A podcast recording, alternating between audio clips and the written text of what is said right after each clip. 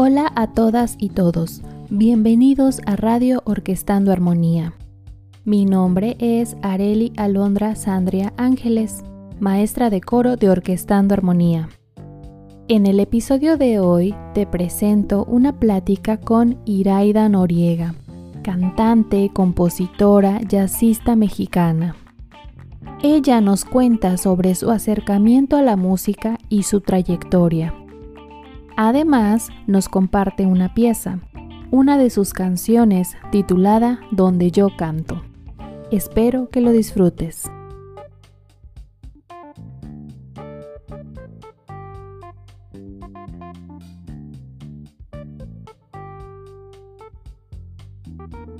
Bienvenida Iraida a Radio Orquestando Armonía. ¿Cómo estás?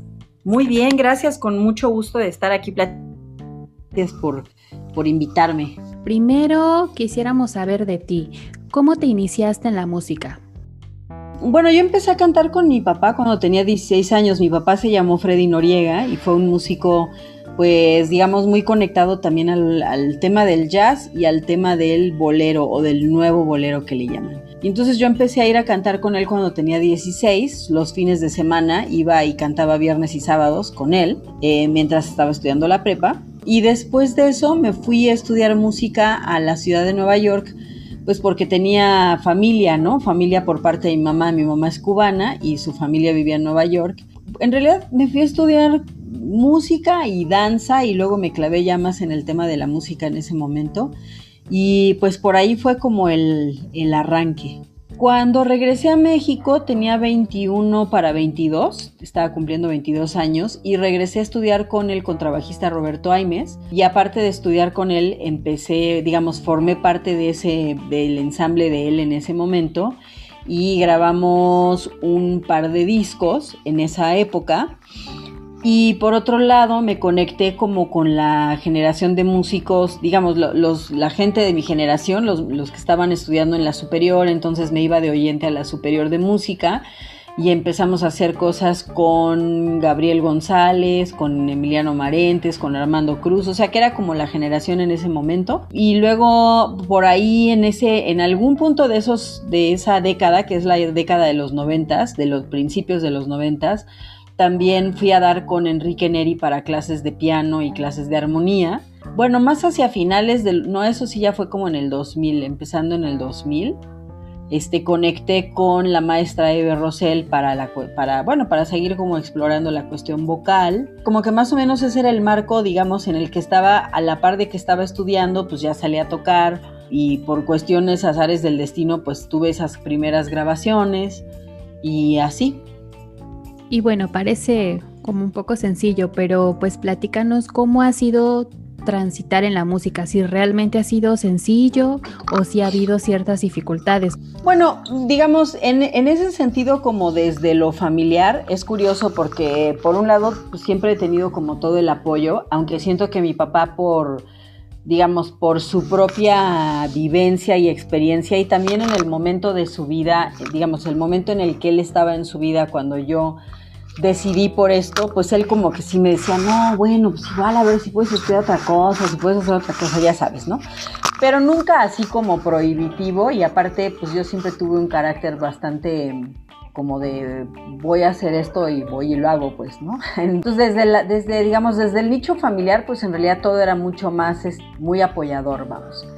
Y ya en lo práctico del, del camino, es extraño, hay veces que se siente que ha sido Em, no sé si fácil es la palabra, porque creo que, que, no es un tema de fácil o difícil, pues. Siento que cuando estás muy entusiasmado y muy apasionado y estás en un entorno en donde todo el mundo está aprendido y entusiasmado y apasionado con lo que estamos haciendo, pues como todo, ¿no? Se vuelve mucho, las dificultades se vuelven mucho más, más sencillas o no se sienten tan dificultosas, pues porque ahí está como la contraparte. Entonces, como que me parece que han, han habido muchos, muchos momentos que han sido con esas características de mucho entusiasmo, muchas ganas, mucha pasión, mucha comunidad. Y luego también han habido pues sus, tránsitos solitarios, donde de pronto la, la comunidad lo que sea que es ese pequeño grupo se dispersa, uno también de pronto, bueno, a mí me pasa, ¿no? Que cada tanto hay inquietudes por hacer cosas distintas, diferentes y hay como tránsitos así medio solitarios. Creo que es parte de la vida, pues, estos como compactaciones y luego dispersiones o también tránsitos inciertos y así, ¿no? Y bueno, ¿por qué jazz? Pues mira, mi papá era muy jazzista y yo crecí escuchando mucho de esta música entre pues entre la parte jazzística de mi papá y la parte de mi mamá que es muy del teatro musical. De hecho, eh, digamos con esta familia cubana que te cuento que te cuento, Mm, todos los años yo iba a Nueva York y el verano me la pasaba yendo a ver obras de teatro, de teatro musical, que mucho de ese repertorio está ligado al repertorio jazzístico. Entonces como que pues en realidad fue algo que en lo que crecí que me resultó como muy familiar. Eh, digamos, en cuanto al lenguaje. Y ya después, pues filosóficamente me parece que la música que implica la improvisación es una manera muy buena de ejercitar como la soltura. Como en la impro nunca sabes qué va a pasar, un poco es como en la vida, que no sabes bien qué va a pasar. Y el hecho de estar ejercitando comodidad ante la incertidumbre, comodidad ante el no tener control de las cosas, comodidad ante el probar distintas cosas. Por ejemplo, en el mundo del jazz es muy dicho que una vez que haces un tema, pues como que la próxima vez que lo haces tratar de ejecutarlo distinto, o sea, como que invita a perderle miedo a hacer las cosas de distinta manera y creo que todo eso pues, se ha convertido en algo bien bien atractivo y, que creo que ha permeado no nada más en la música, sino como la forma de ver la vida. Así es, bueno, la siguiente pregunta es cómo es componer y cantar jazz, pero creo que ya nos respondiste un poquito sobre eso, pero no sé si quieres ahondar más sobre esto. Creo que sea distinto de cómo es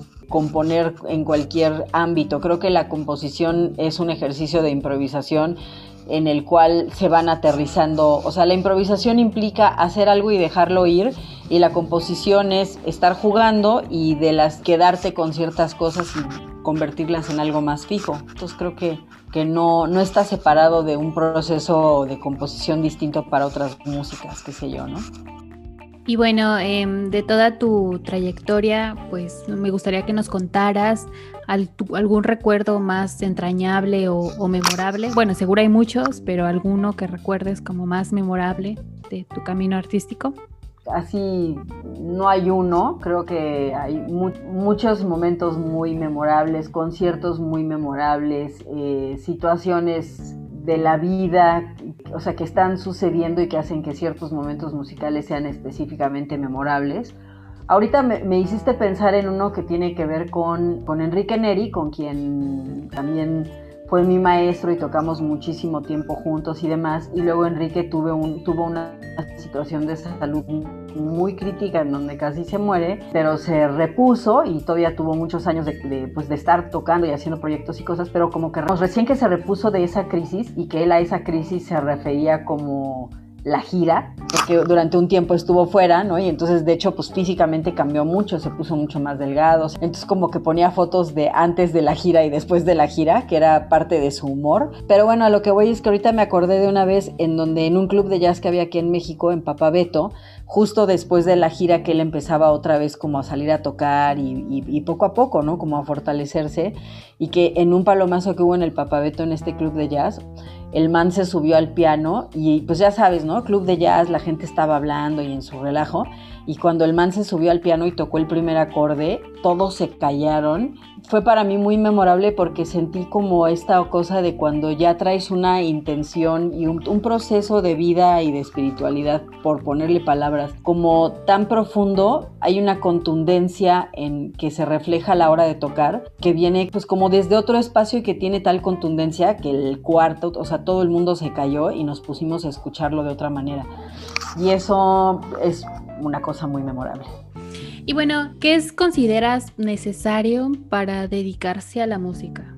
Desde luego que te guste, que te apasione, pues, pero me parece vital y en estos tiempos más que las razones que mueven el quehacer de la música vayan más allá de lo que puede suceder en el mundo exterior. Quiero decir, de los resultados, de las expectativas, de las redes, de, o sea, de todo, como que siento que ahorita vivimos en un momento en donde todo, todo se ha vuelto público, visible, constante y de alguna manera creo que mucho del ejercicio artístico hoy día se ve muy suscrito a lo que se espera allá afuera, lo cual siento que le quita autenticidad y de, de introspección.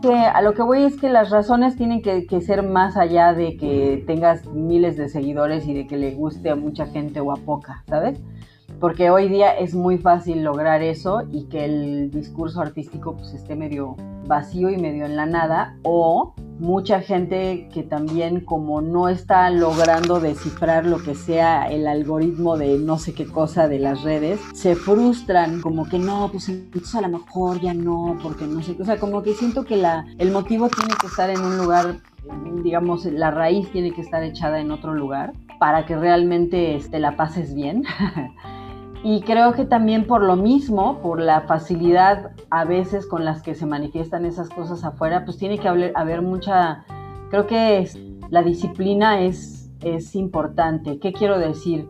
Yo tengo un hijo que ahorita tiene 18 años y yo veo como para él o sea, él desde muy chiquito también como que escogió el camino de la música. No sé exactamente qué quiere hacer con eso, pero ha estado muy cerca de, de bueno, de, de, lo que implica conocer un instrumento, que no te salga algo y que estés ahí meses y meses dándole hasta que te salga. Y me parece que eso es también ejercitar una especie de paciencia en el sentido de que, pues de que creo que las cosas que valen la pena en la vida, pues se cocinan poco a poco, ¿no? Y hay que justo tener esa calma. Y hoy día, como todo es tan rápido y tan inmediato y tan de hoy para mañana, pues como que siento, justo a eso me refiero con, con echar raíces en otros lugares en donde los intereses de tu quehacer musical no sean en querer lograr cosas de hoy para mañana, porque pues siento que la música y el arte pues, es una forma de vida que, pues que es de todos los días estar ahí este, echándole, ¿no? Bueno, eh, tienes un CD con música para niños, para niñas y niños, y pues quisiera saber por qué, qué, qué te llevó a, crear ese disco y cómo es cantar para niños? Pues en realidad la razón del proyecto de niños es pues porque soy mamá y porque, bueno, lo hicimos mi amiga Leica y yo y también Leica es mamá y como que un día nos juntamos en la onda de, ay, mira, le echo todas estas rolas a mi hijo, ay, yo también le eché todas estas rolas a mi hijo. O sea, algunas y algunas en realidad son cosas que son para nosotros, a lo cual no vería yo mucha diferencia en cómo se le canta a un niño que cómo se le canta a un adulto, ¿me explico? O sea, yo creo que viene como desde Seguramente el contenido hace que ciertas, ciertas cosas cambien, pero no, no creo que haya que hacer modificaciones. En todo caso, diría todavía con más de esmero ser sinceros. Son criaturas sumamente perceptivas, inteligentes y no necesitan que los traten como menos. Contrario, creo que justo creo que el grado de sinceridad es tan amplio que por eso a uno no le queda más que mucha sinceridad en la ecuación. ¿Qué es lo que más disfrutas de hacer música?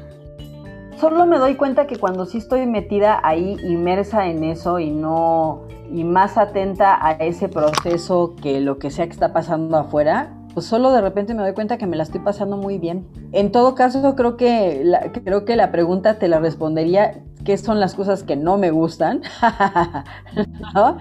Y que, pues muchas de esas tienen, tienen que ver con, como con estos que no tienen que ver con la música, sino con cómo se clasifica, vende, categoriza y, limita. Porque cuando estoy haciendo la música, pues me doy cuenta que me la paso bastante bien.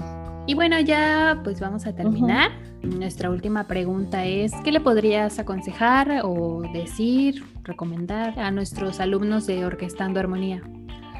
Vaya que no, que por más que sigan estudiando y haciendo y tornando, que no pierdan el gusto por lo que están haciendo, que luego muchas veces por cuestiones que es complejo el tema, caen de peso una serie de, pues como de paradigmas establecidos ahí por un montón de cosas que van como matándole el gusto, ¿no? Y como que ellos, mi impresión es que cuando estás con gusto, puedes estar muchas horas dándole a tu instrumento y ni te diste cuenta que pasaron muchas horas versus la onda de tengo que estudiar cinco horas diarias y todo en este marco de estrés extremo y de, y de expectativas de perfección y una serie de cosas que no digo que no se busquen, pero la manera en la que se buscan creo que es como lo que, lo que hay que estar replanteando y siento que el resumen de todo esto que estoy diciendo es que no pierdas el gusto por hacer música. Bien, gracias. De mi parte sería todo. Te agradezco muchísimo, gracias por la invitación y gracias por, por platicar acá un ratito. Muchas gracias por escuchar Radio Orquestando Armonía. Espero te haya gustado este episodio. Mi nombre es Arelia Alondra. Nos escuchamos la próxima semana.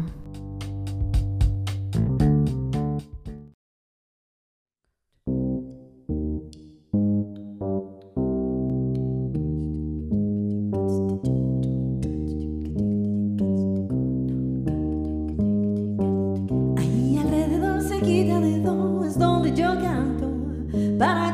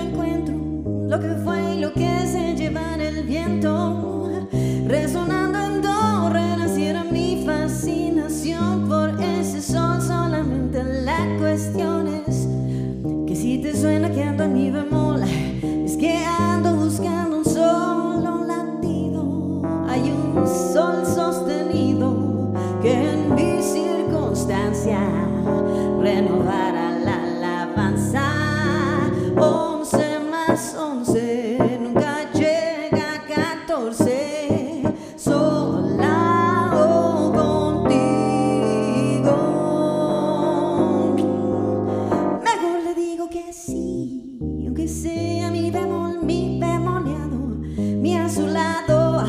Y a su lado puede ser que esté mucho mejor.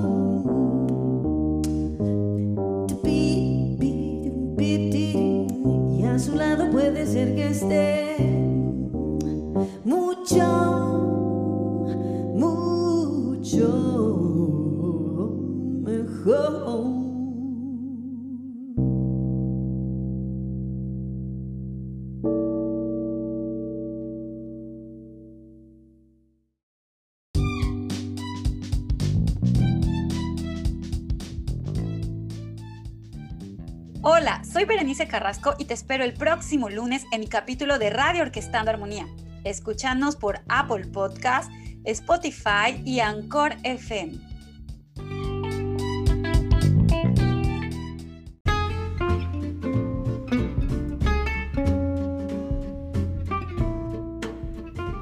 Radio Orquestando Armonía. Haciendo comunidad.